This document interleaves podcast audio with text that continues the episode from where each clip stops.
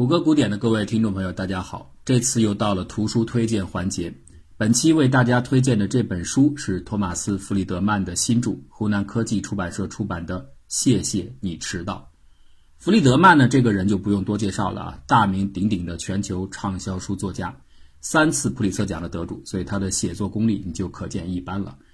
弗里德曼的主要的创作的着眼点，主要是新技术条件下的一些。对于世界、对于整个人类文明的思考和观察。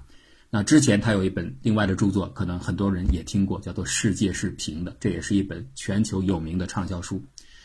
谢谢你迟到。这个书的名字让你猛地一听起来啊，可能不知道作者想要表达的中心思想是什么。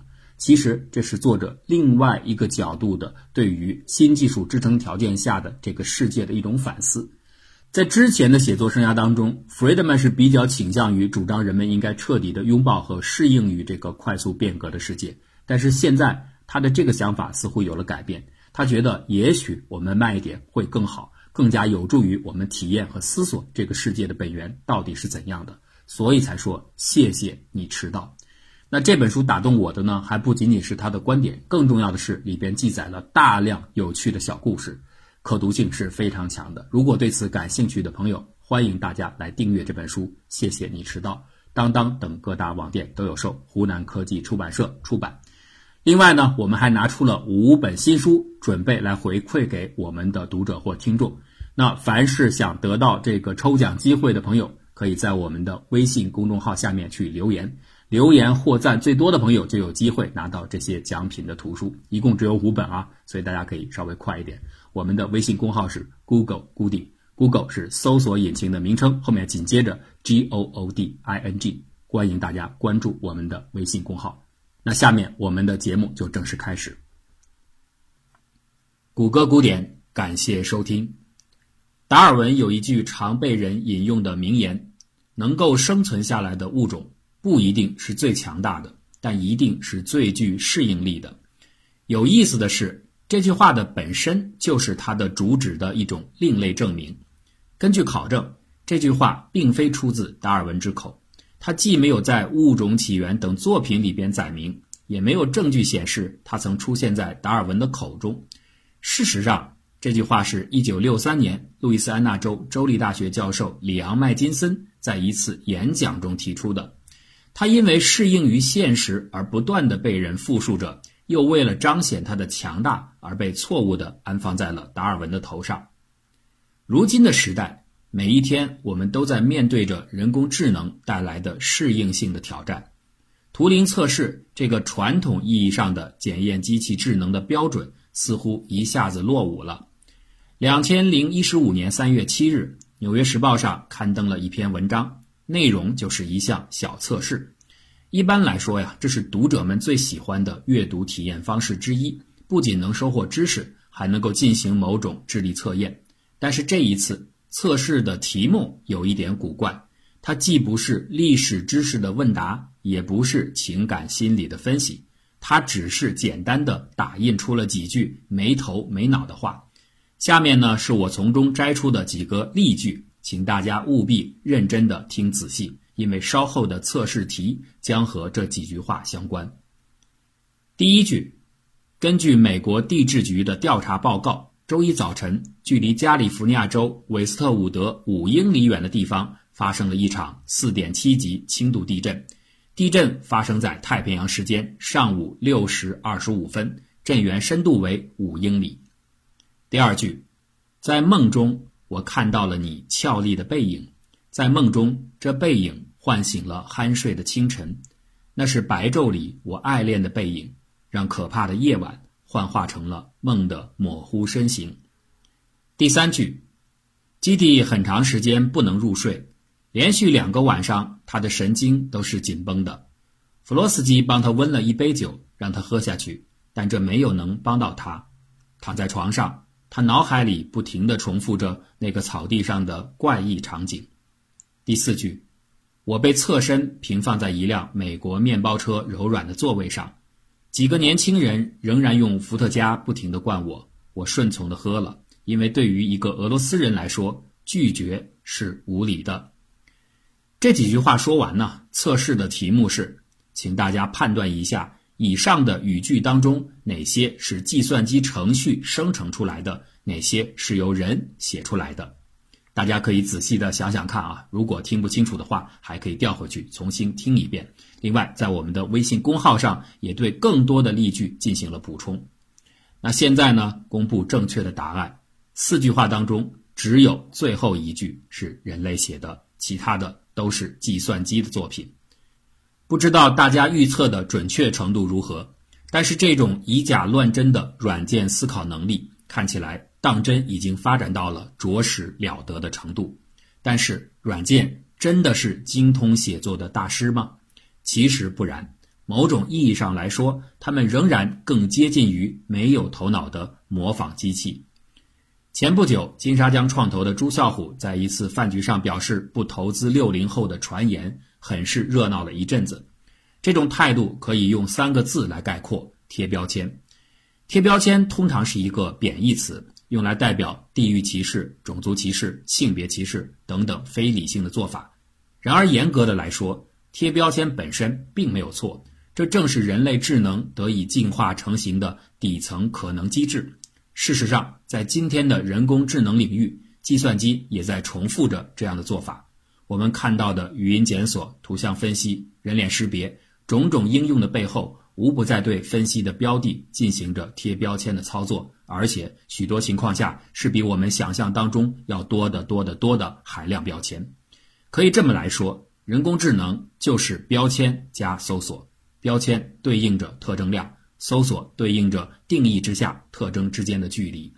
所以啊，真正的错误不在于标签，而在于对标签或者标签组合的筛选标准，或者说后验分类器。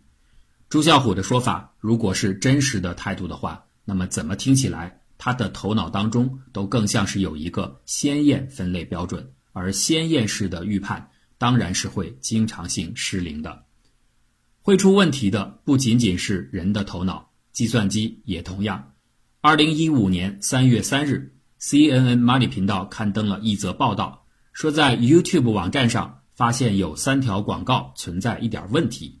这三条广告分别是艾维诺的护肤品、百威啤酒和维多利亚的秘密售卖的增加清香气味的除臭剂。问题不出在广告的本身，而是广告后面的内容。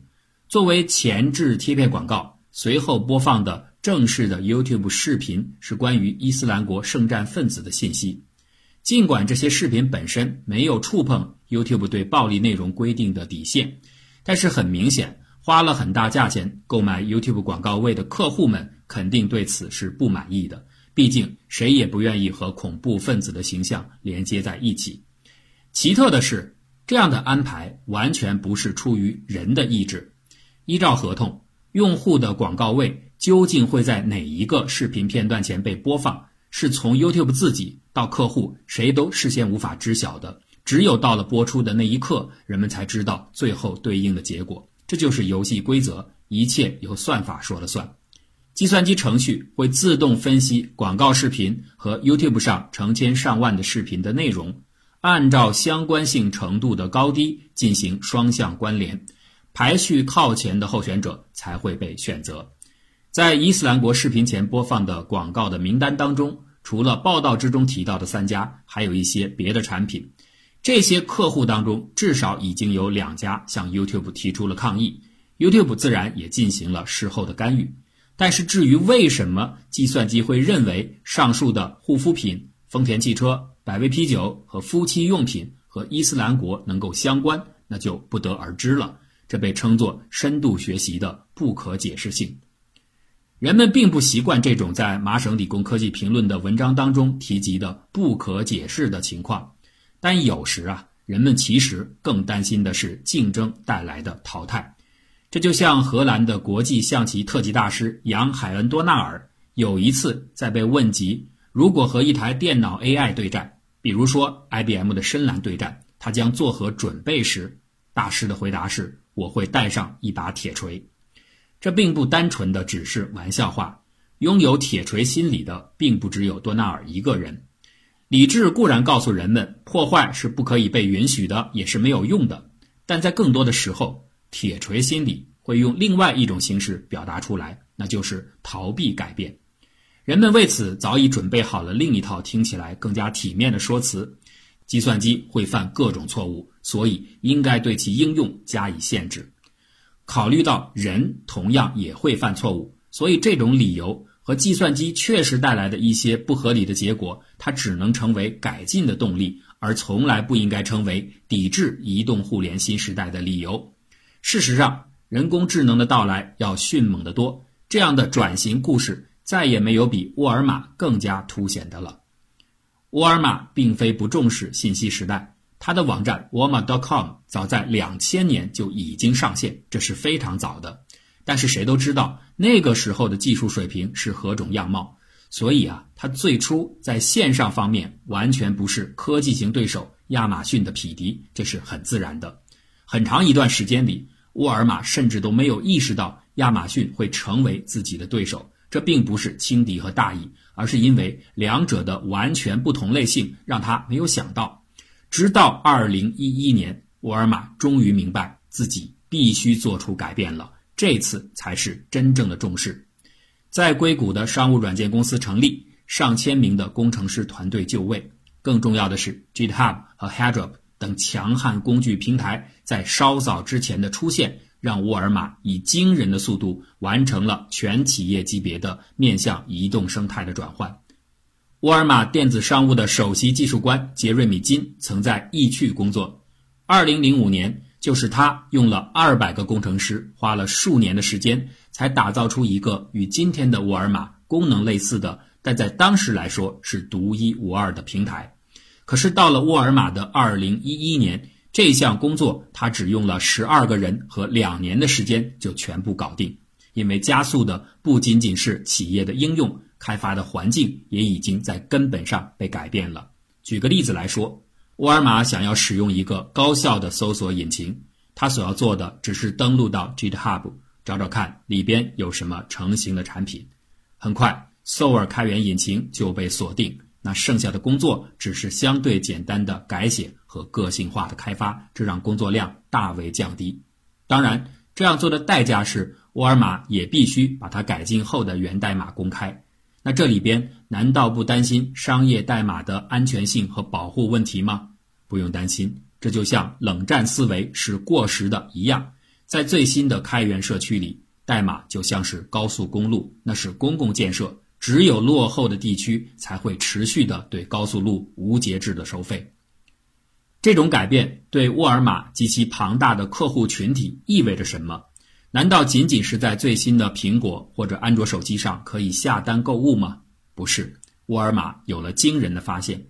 用户的耐心程度和敏感度达到了令人吃惊的水平，他们会察觉到十毫秒以下级别的迟钝，也就是说，不足百分之一秒的延迟就会让用户心生去意或者不再购买。这些都是基于 Soar 改进的搜索引擎的发现。一个客户在线购物获得反馈信息的时间每延长半秒钟，总交易量就会流失二至三个百分点。这对于沃尔玛每天上百万次的交易规模而言，意味着真金白银的大量流失。所以，十毫秒是不可挑战的技术底线。沃尔玛的数据中心在科罗拉多，以阿肯色州的本顿维尔，也就是沃尔玛总部所在地为例，这里的数据传送到科罗拉多需要七毫秒，再经过折返，一共是十四毫秒的响应开销，这是不可以接受的，因为突破了十毫秒的界限。所以，对于相当品类的交易来说，如果它发生在本顿维尔，那就必须依靠本地的数据进行处理。只有这样，当用户在移动端按下按键准备购买一台三十二寸电视机的时候，系统才能够在百分之一秒的响应期内完成所有的运算。运算，买个电视还需要运算吗？不就是查查数据库里有没有这个东西的事儿吗？不是这么简单的。沃尔玛会在最后的提货方式上给出如下选择当中的一种：如果用户所在地的附近有沃尔玛超市，那么系统会建议客户到沃尔玛店内自提；如果碰巧附近没有沃尔玛超市，那么由区域级的沃尔玛商店或者沃尔玛专门建立的运营中心进行配送。送货建议之外，还会推荐给你其他的猜你喜欢的商品。整个的过程要考虑到电视这样的热门商品的库存问题和可能的货源周转时间问题，要考虑到连你自己从来也不会考虑在内的可能会影响你在未来购买与三十二寸电视相关的周边商品的体验问题，要考虑到包装的方式，考虑到沃尔玛的站点分布，还要考虑到运营成本和你的住址，这一切需要计算大约四十万种组合。一个基于概率的演算引擎负责处理所有的任务，庞大的运算量当然无可避免的会带来时间的额外开销。但是沃尔玛认为，既然你已经点下了购买按钮，所以此刻你不太可能再跑掉了，所以你的耐心会相应的增加。故此，在这儿他们认为可以稍慢一点，为你换来更好的服务体验。那这个稍慢的概念是多少呢？其实仍然不到一秒钟。一切就是这么快。电话发明五十年之后，仍有过半数的美国家庭没有安装电话。无线电发明三十八年之后，它才拥有五千万的听众。但是，脸书上线一年就吸引到六百万用户，而在短短的五年之后，这个数字就翻了十倍。法国前总统奥朗德二零一五年九月在联合国大会期间，曾经召开了一次关于难民问题的小型媒体早餐会。会议快要结束之时，他的外交官说：“有一天，我们调整了规定，任何的偷渡船上，只要有一名残疾人在，就不能将其强制驱离。”结果到了第二天，谁也没想到，每一个到达各处港口的偷渡船上，全都带上了一个坐轮椅的人。一切就是这么快。今天，执行高频交易的证券公司为了抢夺时间，不仅不惜高价租赁最大的带宽，还把自己的物理地址。尽可能的前移到通信管道最靠前的位置，甚至他们已经考虑到地下布线的光缆信号的路径并不是几何最短的，球面上的最短路径是大圆的弧，也就是地球的测地线。所以这些公司有些已经改用微波进行直接的通信，为的就是争取哪怕一微秒的优势。这背后是实实在在的金钱。转型无处不在。传统的竞争对手，起码你知道它在哪儿，但是现在你似乎完全无法预测。优步，全球最大的出租车公司，不拥有任何的车辆；Facebook，全球最热门的媒体公司，没有一名编辑负责提供内容；阿里巴巴，全球最有价值的零售商，本身没有任何的存货；而 Airbnb，全球最大的住宿供应商，没有任何的房产。这些就像罗克斯特伦在《大世界小星球》一书当中所写的一样，我们曾经是大星球上的一个小世界，而我们现在已经成为了小星球上的一个大世界。对于这种改变，我很喜欢托马斯·弗里德曼的比喻，这是一种相变，从固体到液体的相变。它的背后原理很简单，只是粒子间的结合力大大的减小。但固体就成为了任意流动的液体。不仅企业要适应以各自的特性和所需要的程度，更重要的是，相变液体中的每个分子，也就是每个人都需要做出改变。我们还是来说点实在的话题，比如说找工作。招聘网站或者招聘的应用是做什么的？是招聘吗？不对，正确的说法应该是拒聘。把人赶走的工作量远胜于往公司里边拉人的工作量。谁不懂得求职的时候要海投的招数啊？把所有可能的公司下面全都打上勾，甚至连招聘条件看都不看就全都发送出去。这导致每家公司的堆栈里都存放着太多的候选的简历，而 HR 最重要的日常之一，实际上是拒绝掉那些不需要的人。对此，新技术又将如何处理呢？LinkedIn 的处理方式是建立一张全球的经济图，这是面向应聘者的视角。简单的来说，就是提供给你一个实时动态的经济地图，让你知道热点和高薪分布在哪儿，在哪些行业、哪些领域，继而找到提供这些挖矿机会的公司。你可以根据自己的能力和兴趣自行评估要不要加入其中，或者要不要做出调整。当然。一切调整发生的至为重要的基础是培训机构和教育资源，这也是 LinkedIn 的处理的基础。在其庞大的数据库当中，存放着大量的大学、院校、系所专业的各类分析数据，包括在各行业的就业情况、毕业生们的薪资、职位、等级和水平。这本质上仍然是在贴标签。每一个想要找工作或者想要转换工作的人，将通过自己的培训和受教育经历获得一张标签，而对这些标签的含义，智能算法已经进行了充分的挖掘，并且因此为你匹配推荐的职位。贴标签是常用的做法，但不见得是最好的方法。机会在于工作 （Opportunity at Work） 的创始人奥古斯特就认为，他们应该创造出一种新型的求职信号。基于技能，而非基于某种身份。身份当然是能力的间接证据，这种间接性是因为经济成本的考虑而不得不引入的，但它确实是真的。所以，求职应用改进的关键就在于降低直接能力测试的计算成本。在线测试的引入，导师社群的深度介入都是可能的解决方案。甚至某些金融创新的点子也可能在 Opportunity at Work 上实现。机构或者某位投资者，只要你有办法能够探测到一些高水平、低学历的人群的存在，他们就可以自行投入组织免费的人力培训。那这种投资的回报将在这些被低估的人们获得他们的第一份工作之后，以股权转债权的方式加以体现。这就是所谓的人才套利。用潘家园的话来说，就是捡漏。无论怎么样找到工作，培训和再学习永远是最重要的。如今的变化是机器学习带来的，机器学习倒逼着人类学习。这种模式下，相当一部分企业的形态发生着深刻的改变，企业和故宫的契约本质同样出现了实质性变化。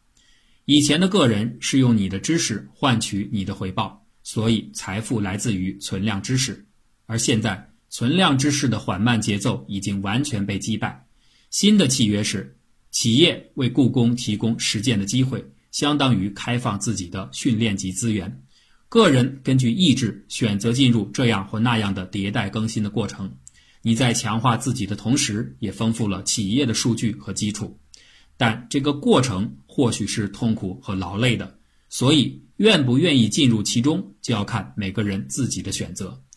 相当一些人仍然愿意停留在固体的时代，那么在流动性日益增强的液体社会当中，他们只能成为缓慢的沉淀物，而停留在液体的最底部。同样的，如果一个社会仍然存在着鼓励相当一部分人自愿的成为沉淀物的机制，那就是这个大社群的本身出了问题。教育本身同样也在发生着革命。在多媒体技术的支撑下，任何理解门槛的逻辑复杂度正在降低到前所未有的最低限度。一切不必要的，仅仅是为了凸显讲授者的学术素养，或者并非刻意，但事实上会造成理解障碍的过多的言语修饰，通通都被扔掉。尽管这种降低不会让你一下子懂得深度学习的理论，或者说数学分析，但毫无疑问，这正在接近。理解所允许的最低限度，正像引爆了教育革命的可汗学院的萨尔曼·可汗所说过的一样：过去我编写一份教材，或许在五年之中，编订人只需要调整一下教材的页码；但是到了现在，有了千万人的及时反馈和参与，教材可以在几天之中就被调整到最佳状态。这种好处不仅仅是降低了学习难度，更重要的是让更多的兴趣滋生。从而有机会改变普遍存在的学习惰性。当更多的人他的适应性潜质被激发，当大多数的人自愿成为真正的液体分子之后，这个社会才能成为充满流动性的液体社会。当然，有一项资源是教育网站或者教育者们再努力也无法带来的，那就是一个人的注意力。你必须学会把你的目光从视频肥皂剧或者游戏上挪开。因为那是另外一种形式的培训，他们要把你培训成特定的消费者，而这将成就这些产品背后的开发团队或者投资人的利益。所以，拒绝过多的消费，节省注意力资源，这本身就是一种竞争。适应性的改变从来都是困难的，所以我们更加愿意选择抱怨。这是最简单的对逐渐拉大的信息鸿沟或者财富鸿沟的反应。形形色色的保护主义在全球兴起，这都是对于改变的本能抗拒。麦克尼尔在《西方的崛起》一书当中提出过一个观点，他挑战了汤因比的说法，说并不是偶发但不可避免的自由改变了整个世界，真正改变世界的就是那些拥有新奇技术的陌生人。在这本书当中，有一段话论述的非常精彩：高技术中心往往会让他们的邻居感到不快。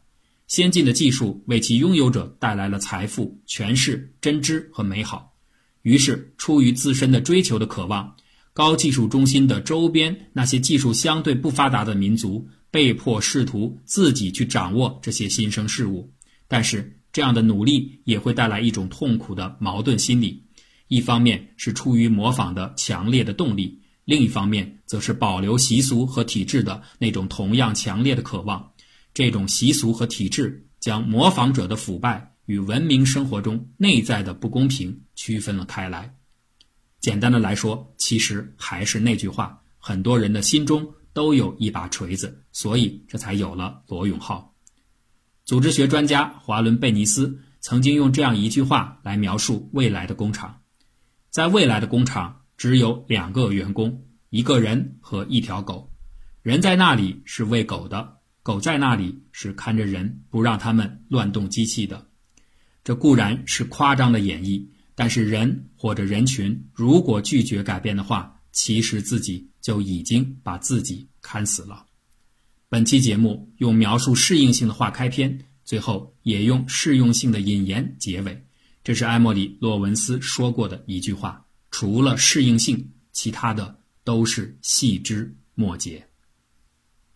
节目的最后，再次提醒大家，如果对这里边许许多多的小故事感兴趣的话，欢迎大家来订阅这本书。谢谢你迟到，湖南科技出版社出版弗里德曼的最新的著作。感谢大家的收听。